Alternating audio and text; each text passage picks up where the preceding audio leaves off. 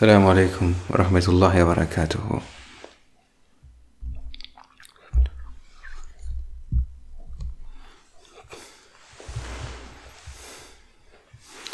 Esselamu Aleyküm ve Rahmetullah. Ich hoffe, es.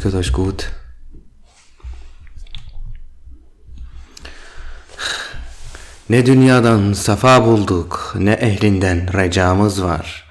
Ne dergah-ı hüdadan maada, bir ilticamız var. Yani, hallo, herzlich willkommen. Yani, Sünden haben uns nicht glücklich gemacht. Menschen haben uns nicht glücklich gemacht. Nur Allah, dem Erhabenen, dienen wir, nur für Allah, den Erhabenen, leben wir. Sünden machen nicht glücklich. Menschen machen nicht glücklich. Nur Allah, nur für den Allah zu leben, nur für Allah allein zu leben, macht glücklich. Ya. Ne dünyadan safa bulduk, ne ehlinden recamız var. Ne dergah-ı hüdadan maada bir ilticamız var. Ja. Ihr könnt ruhig Fragen stellen, warte. Fragen. La, ja, liebe Geschwister. Assalamu alaikum, herzlich willkommen. Wer von Menschen erwartet, glücklich zu werden, der wird es nicht. Der Mensch sehnt sich nach Liebe und Geborgenheit. Das ist normal. Das ist ein Bedürfnis. Wir brauchen Liebe. Aber die Seele braucht auch Liebe. Und die Liebe, die die Seele braucht, ist die Liebe Allahs, des Erhabenen. Sünden ernähren die Triebseele, das Ego, und die guten Taten ernähren die Seele. Nur wenn man um Allahs Willen heiratet und nur für Allah heiratet, kann diese Ehe etwas werden, kann, wird diese Ehe dich glücklich machen. Wenn man für die Schönheit heiratet, wenn man für die Familie, für, für die Herkunft dieser Person heiratet, wenn man für das Geld dieser Person, für die Karriere dieser Person heiratet, dann wird man unglücklich. Wenn man nur für Allah heiratet, dann wird man glücklich. Und das betrifft alles. Nur wenn man für, nur wenn man für Allah strebt und lebt, kann man glücklich werden. Denn Sünden machen unglücklich. Egal wie verlockend sie sind. Ja, der Mensch sehnt sich nach Liebe und oft sehnt sich der Mensch dann nach einem bestimmten oder nach einem unbestimmten Menschen und sucht die Liebe bei einem Menschen. Doch auch Menschen machen nicht glücklich. Wir dürfen uns von Menschen nichts erhoffen. Nur Allah macht glücklich und nur das, was man um Allahs Willen tut.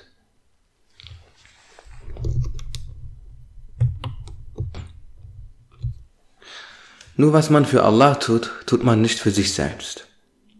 Was man für sich selbst tut, tut man nicht für Allah. Und solange man das, was man tut, für sich selbst tut, geht man unter. Es macht einen unglücklich und Allah ist damit nicht zufrieden. Es ist schon sehr interessant, dass man wirklich nur mit Allah glücklich wird. Es gibt keinen anderen Weg. Einige haben, hatten mich mal gefragt, wann wird endlich alles besser, wann wird endlich alles gut? Wann gibt Allah Ta'ala mir Erleichterung?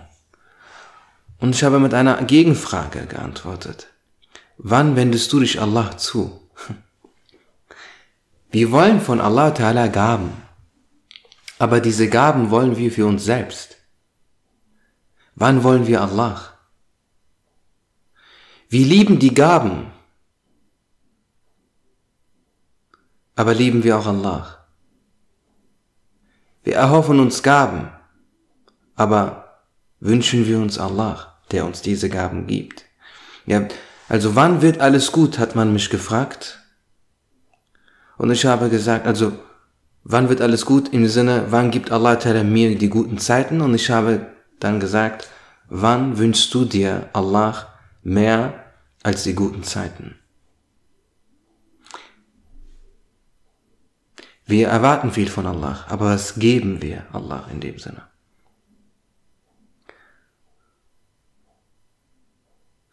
Ein Mensch,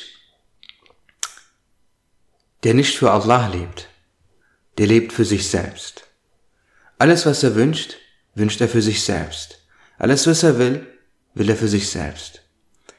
Ganz egal, welche Geschichte er sich erzählt, ganz egal, in welchem Film er sich sieht, ganz egal, wie er es sich legitimiert oder rechtfertigt, ist völlig egal. Was du für dich tust, tust du nicht für Allah, nur was du nicht für dich tust, tust du für Allah. Und das ist egoistisch, das ist Egoismus. Egoismus Der egoistische Lebensstil bedeutet, Ziele und Wünsche und Begierden verwirklichen zu wollen, die dazu dienen, Sünden zu begehen oder Ansehen, Ruhm, Anerkennung zu gewinnen, sich zu beweisen sich aufzustufen in der Gesellschaft. Und es erfordert sehr viel Ehrlichkeit sich selbst gegenüber, das zu gestehen und das überhaupt zu erkennen. Beispielsweise erwartet man viel von sich selbst. Wenn man etwas tut, hat man sich selbst gegenüber eine gewisse Erwartung.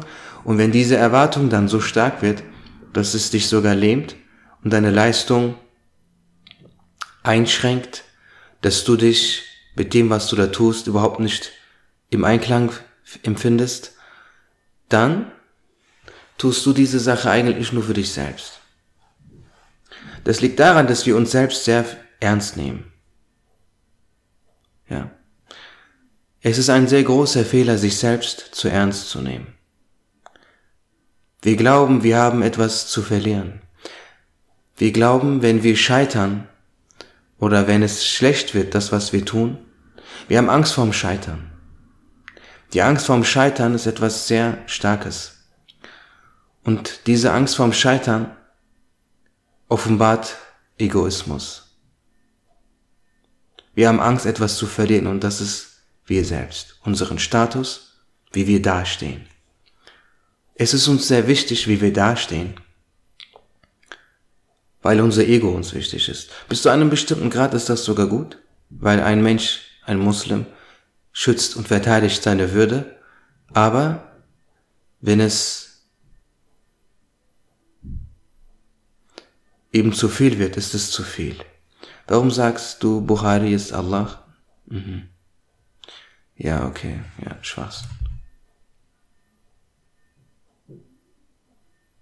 Ja, tschüss.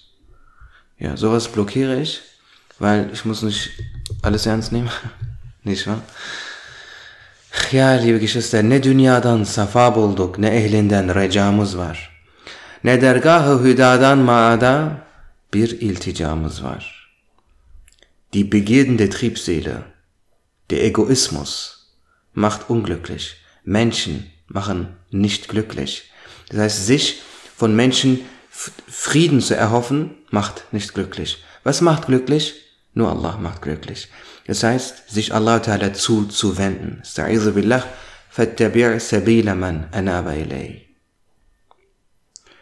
Yani, sich Allah Ta'ala zuzuwenden, beginnt allem voran mit dem Gebet.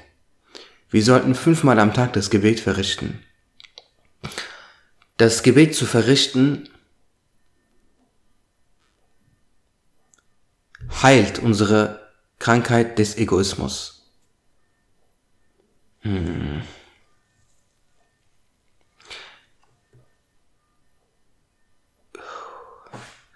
Der Mensch ist immerzu in der Fremde.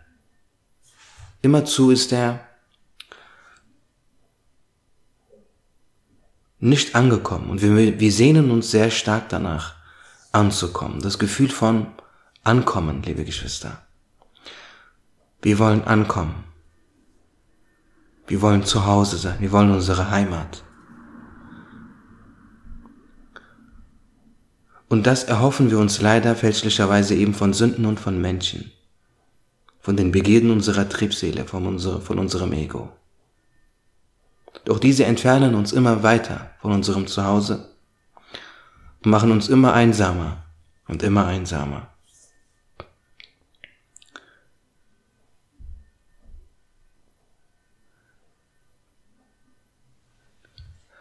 Zu Hause sind wir nur bei Allah dem Erhabenen.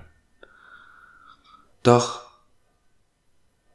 macht dieser Strom der Finsternis unserer Zeit unsere Herzen immer dunkler und dunkler und entfernen uns damit von der Liebe Allahs. Das ist wie kinetische Energie. Je schneller es fällt, umso schneller fällt es. Je schneller es fällt, umso schneller fällt es. Und so ist es mit der Dunya. Tag für Tag streben wir hinter weltlichen Dingen her, sind wir beschäftigt mit weltlichen Angelegenheiten, und wenn das nicht gebremst wird, wird es immer schneller und schneller, immer härter und härter und irgendwann rettet man nicht mehr den Iman. Dann wird das Herz gänzlich schwarz, dann stirbt das Herz. Und das, wenn das Herz stirbt, bedeutet es Kuffer. Spätestens im letzten Atemzug stirbt man dann als Kafir. Und das, was dies hemmt und bremst, ist das Gebet fünfmal am Tag. Fünfmal am Tag sagt man der Dünja, stopp. Fünfmal am Tag sagt man den Begierden, dem Alltag, dem Stress, stopp. Ich lebe fürs Jenseits, ich lebe für die Ewigkeit.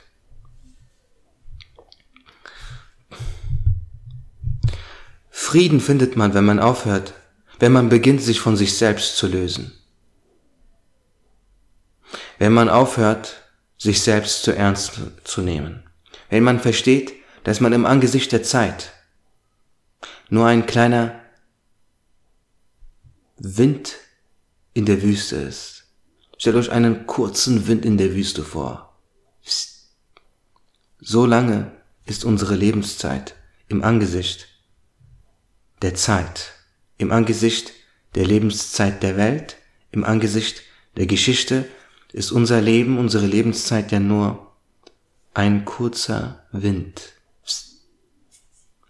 Das muss man sich vergegenwärtigen, dass man eben nur sehr kurz lebt. Ja, viele sagen, das Leben ist lang, das Leben ist kurz. Denn auch wenn du tausend Jahre lebst, in dem Moment, in dem du stirbst, ist es wie nur eine Sekunde. Nur wer für die Ewigkeit strebt, findet Frieden. Denn, das, denn die Seele kommt aus dem Jenseits. Und die, das Jenseits ist ewig. Ohne Einschränkung, ohne Grenzen. Die Dünja ist wie ein Käfig mit Einschränkungen und Grenzen. Und wenn das Herz sich der Dunya zuwendet, das, darunter leidet die Seele. Wenn das Herz sich dem Jenseits zuwendet, das tut der Seele gut. Und dann findet man Frieden und dann kommt man an. Dann ist man zu Hause. Zu Hause ist man immer nur mit Allah. Und schlimm wird es, wenn die Triebseele zuschlägt. Manchmal schlägt die Triebseele zu. Die Triebseele schlägt zu. Und dann ist das Herz wie blockiert. Dann hat man, dann fühlt man sich machtlos.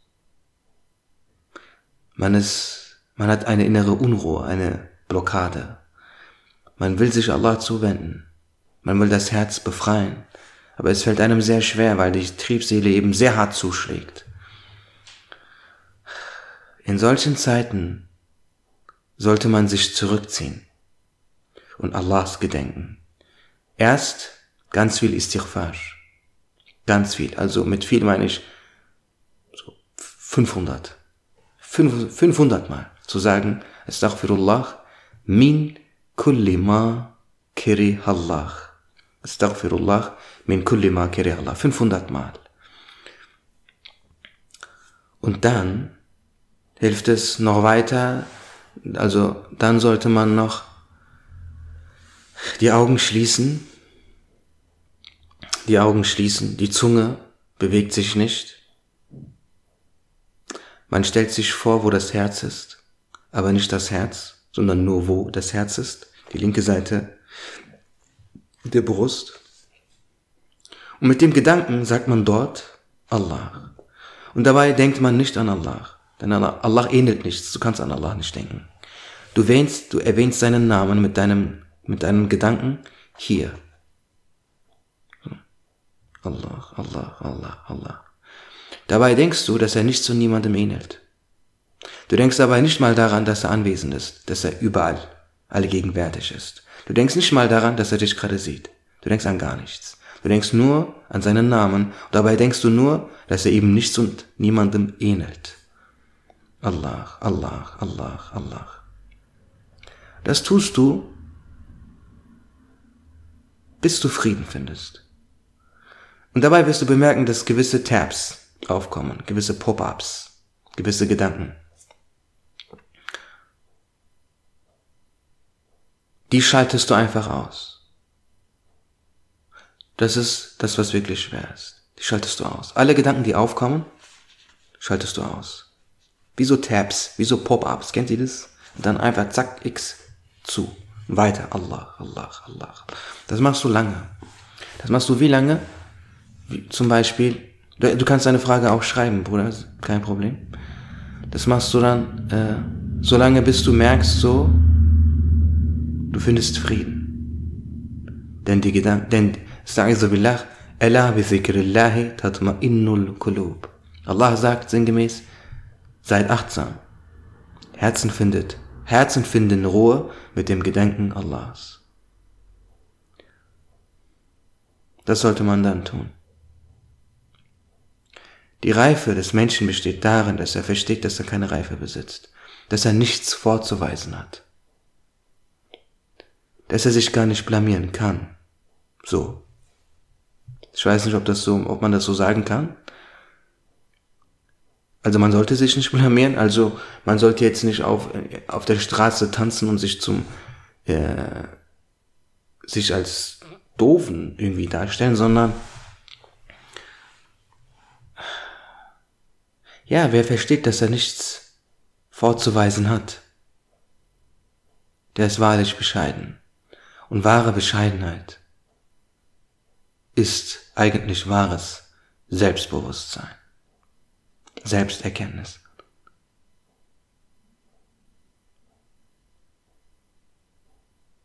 Man muss es laut aussprechen, Bruder. Man muss es laut aussprechen. Und bezüglich der Absicht ist mir jetzt eingefallen, sage ich auch mal. Also es gibt Leute, die sagen, die Absicht vor dem Gebet Manche machen das nur mit der Zunge. Die Absicht ist Fars, Pflicht. Und die Absicht fasst man mit dem Herzen, nicht mit der Zunge. Es ist erlaubt, es mit der Zunge vor sich flüsternd zu sagen, nur als Support, als Unterstützung, um die Absicht mit dem Herzen zu fassen. Nur mit der Zunge die Absicht zu fassen, bedeutet eine ganze Pflicht ausgelassen zu haben. Und damit ist das Gebet komplett nichtig. Man hat sozusagen nicht gebetet, auch wenn man die Bewegungen gemacht hat. Das Gebet ist damit weg. Die Absicht wird mit dem Herzen gefasst, mit der Zunge macht man das nur als Unterstützung. Ja, das ist ganz wichtig. Das berichtet Imam Al-Rabbani. Ja, liebe Geschwister, manchmal hat man schwache Tage. Manchmal schlägt die Triebseele eben härter zu. Das ist die Krankheit des Egoismus. Ja, denn der Mensch ist egoistisch. Nur wer seine Nichtigkeit begreift, findet Frieden. Denn das Hindernis zwischen dem Diener und Allah, der Vorhang zwischen Allah und dem Diener, ist das Ego. Wir haben nichts zu verlieren, weil wir nichts besitzen. Darüber rede ich sehr oft, nicht wahr? Aber es ist auch wirklich sehr wichtig. Als Fatih Sultan Muhammad Han, Rahmetullahi alayh, Istanbul erobert hat, war er 21 Jahre alt. Und die Eroberung von Istanbul wurde von unserem geliebten Propheten Afdalus Salawat wa Teslimat prophezeit. Der Hadith lautet, und der Hadith ist authentisch, Bismillah, La tuftahanna al-Qustantiniya. Istanbul, also Konstantinopel, wird in jedem Fall erobert werden. فَلَنِعْمَ الْأَمِيرُ أَمِيرُهَا وَلَنِعْمَ الْجَيْشُ ذَلِكَ الْجَيْشُ Wie schön, wie gut ist jener Führer, wie gut, wie schön ist jener Soldat. Ja. لتفتحن القسطنطينية فلنعم الأمير أميرها ولنعم الجيش ذلك الجيش. Denn der Dschihad mit den Waffen, der wird nur mit, der wird nur seitens der Regierung geführt. Individuen dürfen das nicht. Individuen dürfen das nur als Soldaten in der Armee, im Heer der Regierung. Und die Regierung führt den Dschihad, das gab es früher heute nicht mehr. Also hast du seinen Hintergrund. Und das ist eigentlich so, dass man dadurch Tyrannen Einhalt, Einhalt gebietet.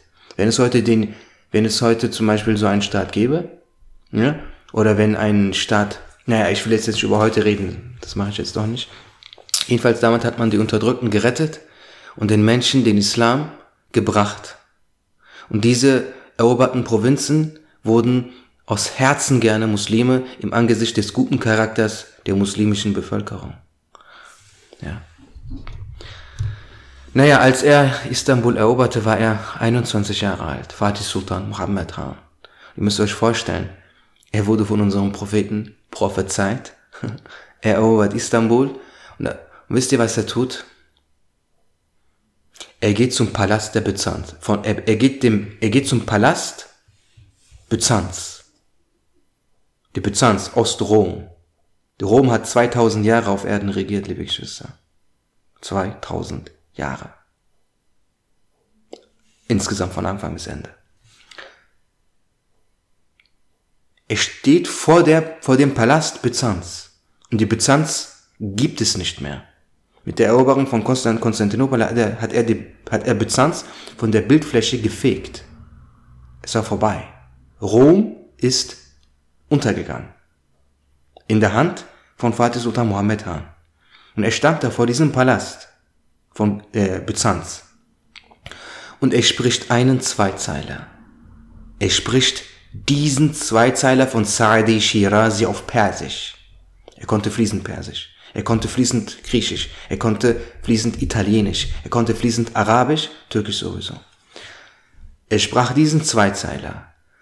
Boom mi zenet, bertare mi afrasiab, perdedare mi koned, der kasre Kaiser ankabut. Das bedeutet, in diesem Palast des Kaisers, wo einst die Visiere, wo einst diese äh, Staatsmänner in der schönsten Kleidung, im schönsten Gewand, in den schönsten Farben sich befanden, am, äh, an einem Tisch aßen, wo es allerlei schönste, beste äh, Speisen gab. Menschen in diesem Palast wurden gefürchtet. Herzen bekamen Rasen, wenn man nur ihr Atem hörte. Menschen mit Macht, Menschen mit Reichtum, Menschen mit äh, Geld. Dieser Palast, wo einst diese Menschen weilten, dieser Palast steht nun leer. Ihre Wächter sind nun die Eulen, ihre Protokollführer sind nur noch die Spinnen. Er steht vor Rom, beziehungsweise vor dem leeren Palast Roms Dem Rom, den er, dessen Herrschaft er gerade beendet, mit 21 Jahren, hat er die Herrschaft Roms beendet, steht vor deren letztem Palast und spricht diesen Zweizeiler. Boom nawad mizanet, bertarami afrasyab, پردهدار می کند در کسر کیسر Ankabut. Der Palast des Kaisers steht nun leer, die Wächter sind die Eulen und die Protokollführer sind nur noch Spinnen. Das heißt, alles findet ein Ende. Vertraue nicht deiner Jugend, vertraue nicht deiner Gesundheit, vertraue nicht deinen Möglichkeiten, vertraue nicht den Ressourcen, vertraue nicht deiner Macht, vertraue nicht deiner Herrschaft. Sogar Rom, sogar der Kaiser ist nun untergegangen. Alles findet ein Ende. Likulli ummatin ajal. Ja. Und als er vor dem Palast steht, spricht er diesen Zweizeiler und zieht sich selbst diese Lehre. Mit 21 Jahren. Das war Fatih Sultan Mohammed Khan. Wenn jemand das sagt, lieber Bundeskanzler von Österreich, äh, das ist ganz gefährlich. Wenn das jemand einfach so sagt, ist er kafisch. Faqat kafar. Inshallah. Inshallah ich. Äh, ja. Ich, ist gefährlicher, gefährlicher Boden. Ganz dünnes Eis. Ganz dünnes Eis. Ja, liebe Geschwister, danke für eure Aufmerksamkeit. Inshallah bis zum nächsten Mal. Assalamu alaikum.